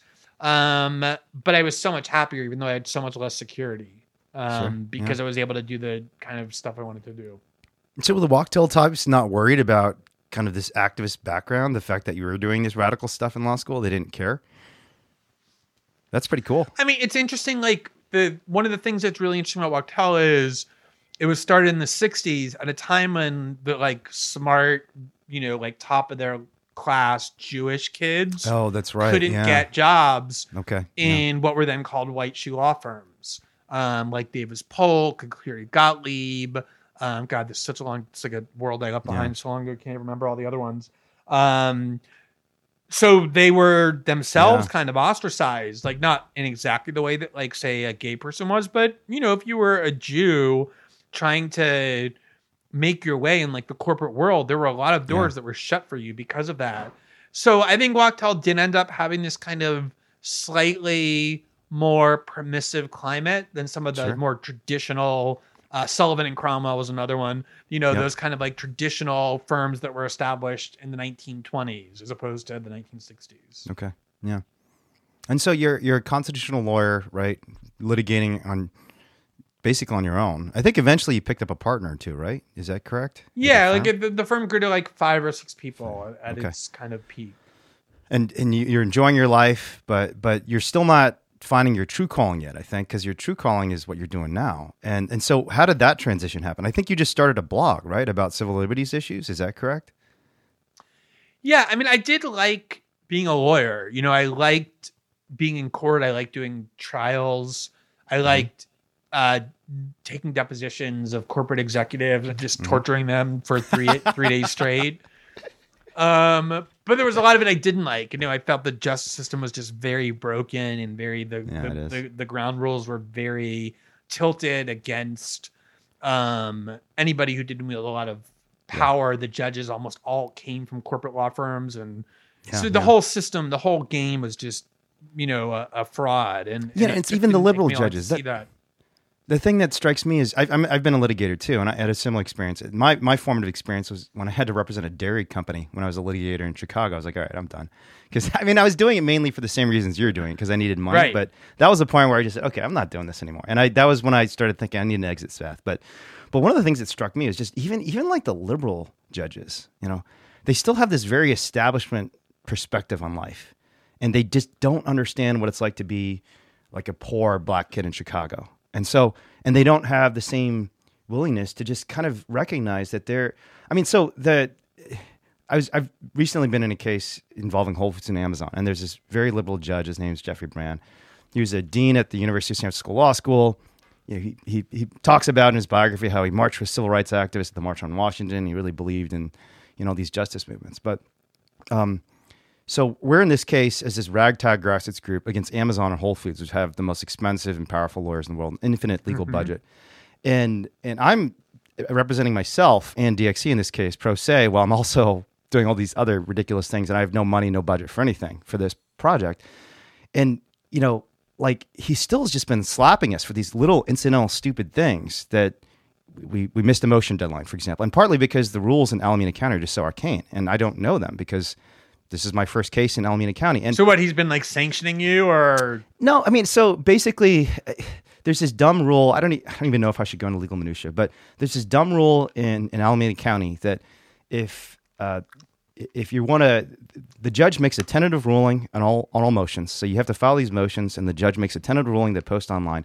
And if you're going to object to the tentative ruling, you have to send an email to both sides and the judge the day before at 4 p.m. And it's it's not even in the rules; it's in a link to a document in the rules. And obviously, I didn't see this, and I've never litigated in Alameda County, so I missed it, and so I didn't send this email. And and, and it has this disastrous consequence because if you don't do that, then the tentative ruling is just accepted. There's no chance to argue Right. at all. And so Right. many because judges are dealing with so many cases, the tentative ruling was clearly wrong. It was just like off completely. It's like the judge didn't even read the paper. and and, and he just said no. The rules are the rules. And the rules are the have no rules. you're done. to- And, and I just I tried to explain to him, hey, I'm I'm a criminal defendant in four cases. I am trying to represent these two entities and myself pro se. I've never litigated in Alameda County. Can you give me a break? And he wasn't really willing to give me a break. And Well, and this is know, a liberal is- judge. I- But I think this is really interesting because you're, I mean, I've noticed exactly the same thing. And a lot of times, you know, people who are like liberal, whatever, media figures, judges, authority figures, don't know what it's like to have those experiences because they didn't grow up with them. But sometimes Yeah. they did grow up with them and then they forget those experiences and leave them behind because the system is designed to make them do that. yeah, And the yeah. best book on that that I've read, I think it's such an important uh, dynamic for understanding how power functions, how institutions work, was the book by Chris Hayes, the MSNBC host in 2011 called Twilight of the Elites. And it's kind of ironic that he wrote it because I think he ended up uh, being subsumed by what he described. But he basically says that elite institutions are constructed to co opt anybody inevitably who enters them and partakes in their benefits. So no matter how Yeah. well intentioned you are, when you arrive, no matter how much you think you're going to be immune to all of its kind of, you know, incentive schemes and the like, that it's very, it's way more developed than you can possibly anticipate, have built by many, many people over many years and decades and generations. That once you enter it, like if you let go at all, you know, it's one thing to mm-hmm. like go to a law firm like Wachtell and be like, okay, I'm gonna, I know I'm here 18 months, so I'm never gonna let it change my ethos because you know going in that you're just using it. But if you go in with like, okay, no, I'm this is you know kind of where I'm gonna work and Yeah, I'm gonna like work within the system. That system will eat you up before you can start eating it up, it, it, Yeah. it up. Um, and like I said, I think it's ironic because Chris had just gotten his primetime show, and I remember when I interviewed him about his book, asking him like, "Well, what are you going to do to protect yourself against that now that you're working in this gigantic media behemoth?" And he said, "I don't know. I haven't really thought about it, and I think we see the results of that." So, you know, I think that happens a lot, even to well-intentioned people. Yeah. No, I mean maybe cautionary language for me as I'm running for mayor, because I've thought a lot about how I can immunize myself from those those potential impacts, and I've seen it happen to lots of people. So, and I mean, I, I tell myself things like, okay, I'm not taking any corporate money, which is true, and and I tell myself I'm not running to be mayor. Really, I'm running to be an organizer and and use the powers of of the mayor's office to do the same organizing I'm doing. Um, because I think, frankly, that's what the world needs. I mean, we need organizers in office who are working with the community, working in grassroots structures to try and build decentralized power. But then there's part of me that thinks, okay, is this going to corrupt you? And and I I think that my best hope is that I'm going to this knowing exactly what those corrupting forces are, and with the intention not to be mayor as mayor, but to to be mayor as an organizer. You know, so we'll see. If yeah but you know it's it's so interesting that you're saying that and i, I think um i know i've become more fascinated by how to manipulate institutions of power either from the inside or the out because ultimately if you're an activist that's all that matters right? That's like Mhm. you you you I mean obviously changing public perception matters as well but a prerequisite to that is figuring out how to manipulate institutions whether of communication or information dissemination or the propaganda war. And i've seen firsthand more than ever now with my husband's career as a politician, ele- an elected politician. mhm. First, he was elected to the Rio de Janeiro City Council, and now he's a member of Congress, uh, a federal Congress in Brazil. You think you can go in and say, I'm going to be different politically. But then the first time you have a bill that you really believe will change and improve people's lives in the way that you promised the people that you wanted to vote for you when you ran, or the, like the thing that made you want to get, do this you have that bill and then some like sleazy asshole comes up to you and says i'll deliver the votes that you need to get your bill passed as long as you do x y and z for me. Mhm, and x y and z is kind of sketchy. Like it's not Yeah. overtly corrupt be- then you then it's easy. You're like no of course i'm not going to do that. It's just like you're starting to stick your toe into the sewage and the question becomes what is the more ethical act? Yeah. Is it for me to do something that kind of rubs my conscience the wrong way and in turn improves the lives of the people who I promised I would uh, represent? Or is it more important for me to just completely stay away from that, not dirty myself in any way, even at the cost of failing to achieve benefits? And there is no easy answer to that. And there's never a moment when that balancing act will ever end. And Yeah. you know, I think it's important for everyone to keep their eyes open about that. Yeah, yeah. Whether you're running for office, whether you're engaged in activism, whether you're a journalist, whether you, you know, those trade-offs are necessary if you want to actually produce results. Yeah. Yeah. I mean, my answer to that question is I'll take those compromises if I'll be open about it and just authentic about the fact that I don't like this vote. I'm doing this because I made a deal. And you can judge me on this and, and tell me what you think about it because maybe the trade off isn't worth it. But uh, to me, the most important, and we've talked about this a lot, is just transparency. Just be be open and honest. And and honestly, that's one of the reasons I really just love grassroots activism and grassroots politics so much more than institutional politics because you know, working in city councils and in Sacramento, there's just everybody is so two faced and they're all so dishonest. Right. And I, yeah, I know every young politician who gets into politics always think, I'm going to be authentic and real. And then you Uh-huh. deal with the realities of the system. And you, you know, like, cause my guess is the person who's striking a deal doesn't want you to come out and say, yeah, I think this is a bad vote. I don't like it. I don't really like what's happening with this bill. And I don't like this deal that I'm striking, but it, I feel like I have to.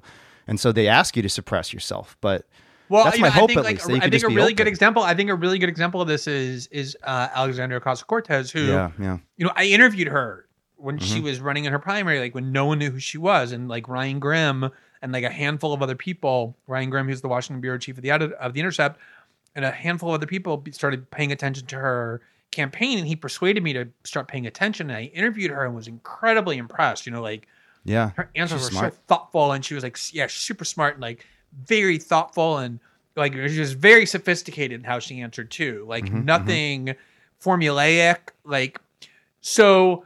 But like the Alexandria Ocasio Cortez that I see and hear and watch now bears little resemblance to that Really? Alex because she got, and it's not Oh, because she's corrupted or like a sellout.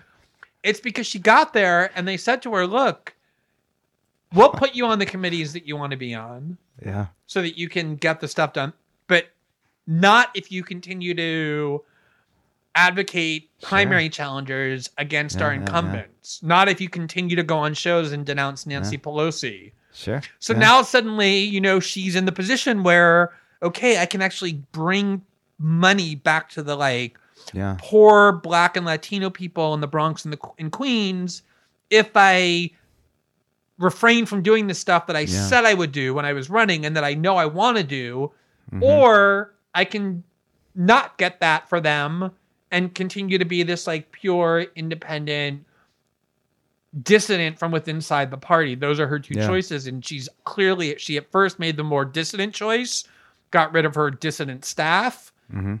took on more kind of insider Mhm. aides and now she's playing that insider game a lot more it's not saying that one choice is better or worse but there it's a very distinct difference Yeah. in how somebody ends up the role they end up playing in the broader game By the way, you you all did an amazing job reporting about her candidacy, and you know, I I mean, I think other people said this, and I think it's probably accurate. If not for the intercept, I don't know if AOC would have won.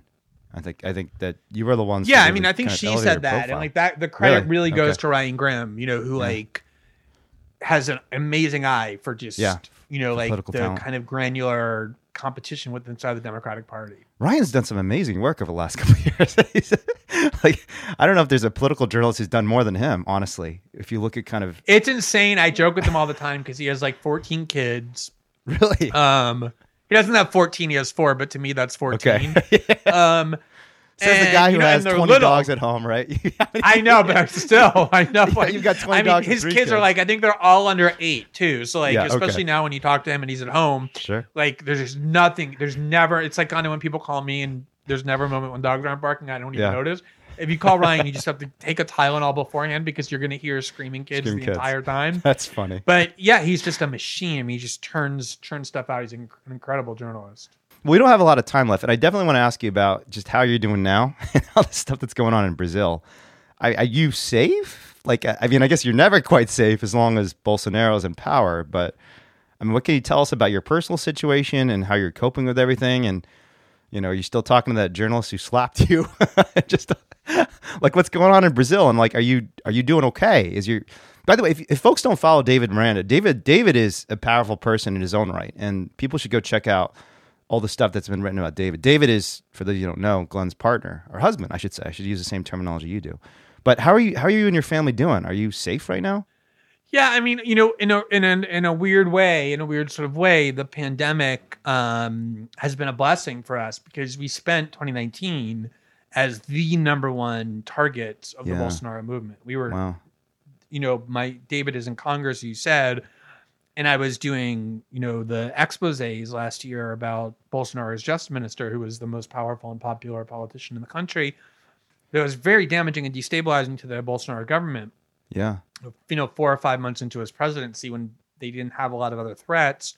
And so all the kind of weaponry that they developed in terms of like fake news and a network of distributing it, threats of violence, um, you know, obviously attempting to to prosecute me, it all kind of got mm, launched with us as the primary target. Like neither of us has left our house in a year without a team of armed guards and armored vehicles.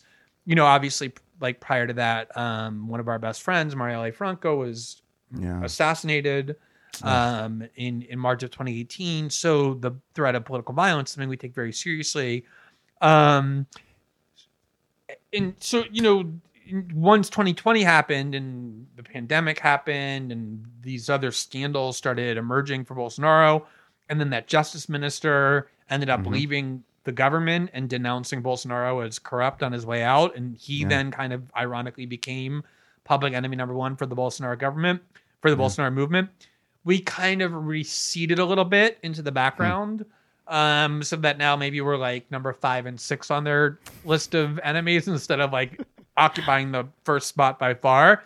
And that has reduced the pressure somewhat. You know, it's like let That's us just kind of have a buffer zone a little bit, not quite be in the news all the time, not have every utterance be scrutinized and triggering Mhm. controversy, just was, you know, psychologically necessary.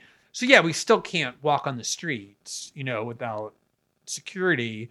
Um we can't um you know even think about things like um making a public appearance without a lot of security in place and the like. Um but things have i feel like we've kind of just you know become more accustomed to this life. Um and then at the same time their focus has been divided onto other Sure. enemies that have arisen that has helped a lot Have you all thought about? I mean, I guess it's going to be hard for David, but have you thought about moving? I mean, my, first thought when all this was coming down is like, Glenn should come back. This is kind of getting scary. Has that ever I mean, crossed your you know, mind? You don't, you know, obviously we do have that right. You know, like, I mean, Yeah. especially now that gay marriage in the U.S. is legal and there's no more Defense of Marriage Act, which was the thing that Mhm, originally mhm. prevented me and David from living in the U.S. I mean, he could get a Hmm. green card overnight and my children are automatically entitled to U.S. citizenship. So we certainly had the legal, physical ability to move to the U.S. if we wanted. But, you know, you don't want to do that unless you absolutely have to because for one thing, you know, Brazil is I've lived there for 15 years. It's a country I love. Mhm. Um it's my husband's country, it's my children's country. So I feel Sure. like it's worth fighting for as opposed to abandoning.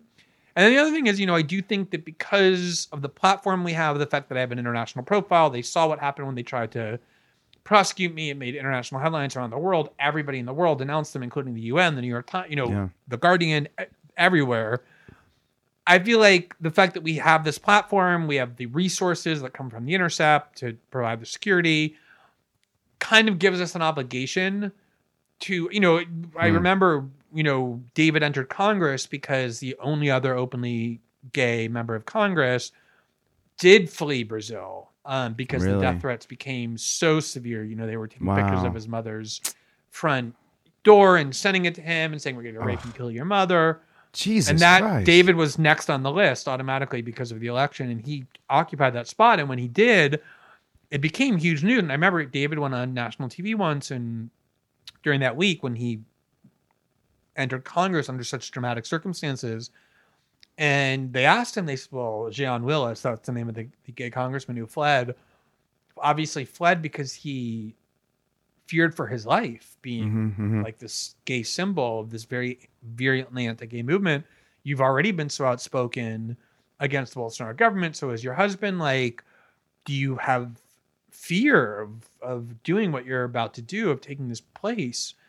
And he said, like, look, you know, if we don't do it, who's going to? yeah. right? Like if we, with all of our resources and all of our like platform, and David already had a platform from mm-hmm. Snowden's case when he was detained, and Yeah. Yeah. I obviously did as well. We have a big company behind us and all of that.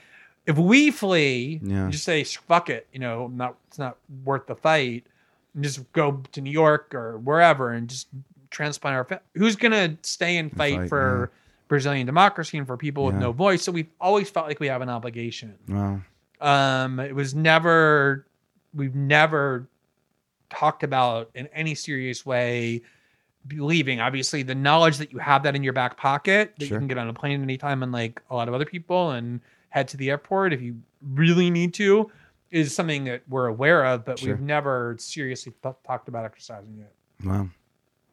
Well, I mean, maybe the good final thought is what's what's your best advice to folks having gone through, I'm sure some pretty dark moments over the last couple of years. How do you how do you find hope and strength, and how do you keep going when I'm, I'm, sure there are times where it feels like, what man, what's the point of this? This is so stupid, and these systems are so corrupt, and why do we keep fighting? So, I mean, what keeps you going? What prevents you from burning out?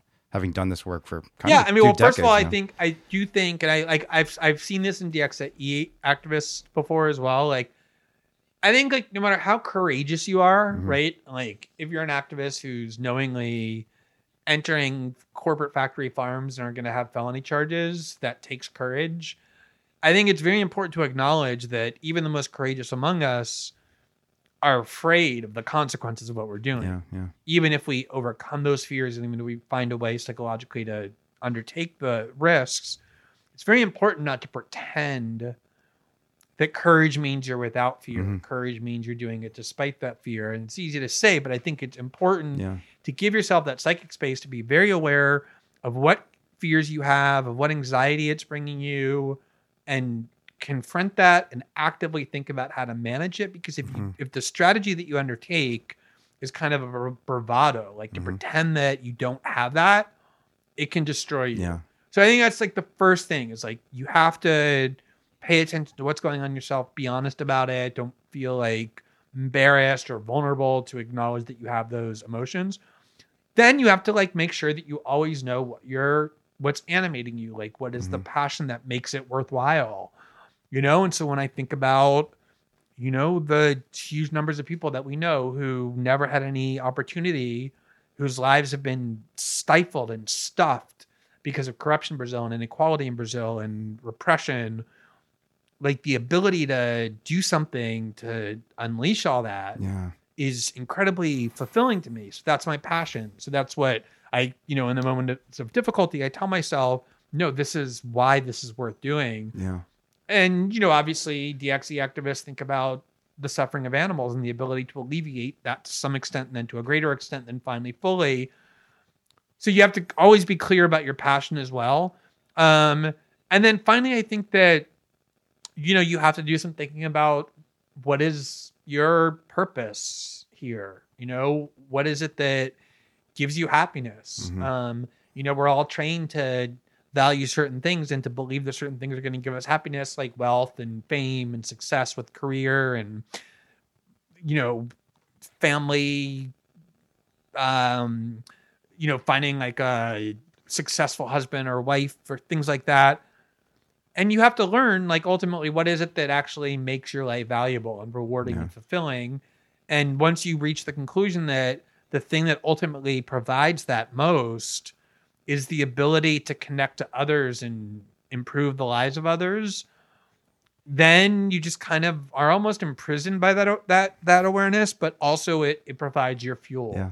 You're, you're Um, right. and when things get really hard. Yeah, there's a fascinating study on happiness showing that when when people act generously over the long term, they actually become happier people themselves too. So it's actually perversely self-interested to find purpose in helping others. But I think that's a great way to end this Yeah. podcast. And, and Glenn, I, I'm so appreciative of you sharing, especially some of these personal details that I didn't know. And it, it and honestly, it inspires me even more by your work um, and gives me a lot better perspective and understanding of where you're coming from. But is there anything else you wanted to share about your the things we've talked about before we close? No, I think I've shared quite quite a bit more than I do in the standard interview, so I don't feel any more need Okay. to share further. But no, I really appreciate your creating the space. It was a Yeah. you know I obviously do a lot of discussions. This is much different than ones I normally do, and and and and and am grateful for it because I think it it helps think about how we connect the personal to the political in ways that are important. Absolutely.